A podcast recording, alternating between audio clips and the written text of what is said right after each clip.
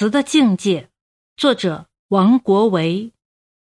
词以境界为上，有境界则自成高阁，自有名句。五代北宋之词，所以独绝者在此。有造境，有写境，此理想与写实二派之所由分。然二者颇难分别。因大诗人所造之境必合乎自然，所写之境亦必临于理想故也。有有我之境，有无我之境。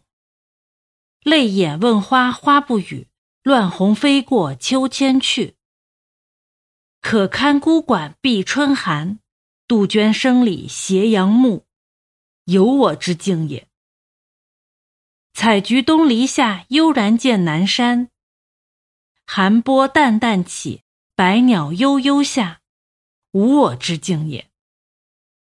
有我之境，以我观物，故物皆着我之色彩；无我之境，以物观物，故不知何者为我，何者为物。古人为词写有我之境者多。然未始不能写无我之境，此在豪杰之士能自树立耳。无我之境，人唯于境中得之；有我之境，于游动之境时得之。故亦优雅，亦宏壮也。自然中之物，互相关系，互相限制；然其写之于文学及美术中也。必移其关系限制之处，故写实家亦理想家也。又虽如何虚构之境，其材料必求之于自然，而其构造亦必从自然之法律。故理想家亦写实家也。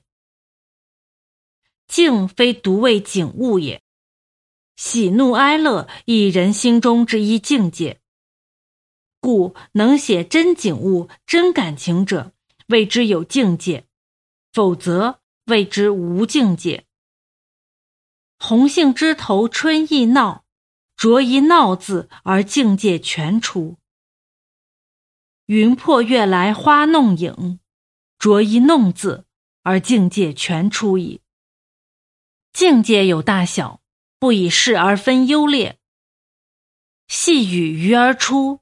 微风燕子斜，何惧不若落日照大旗，马鸣风萧萧。宝帘闲挂小银钩，何惧不若雾失楼台，月迷津渡也。言沧浪诗画味，盛唐诸公唯在兴趣，羚羊挂角无迹可求，故其妙处透彻玲珑，不可凑拍。如空中之音，象中之色，水中之影，镜中之象，言有尽而意无穷。余谓北宋以前之词亦复如是。然沧浪所谓兴趣，阮亭所谓神韵，犹不过道其面目。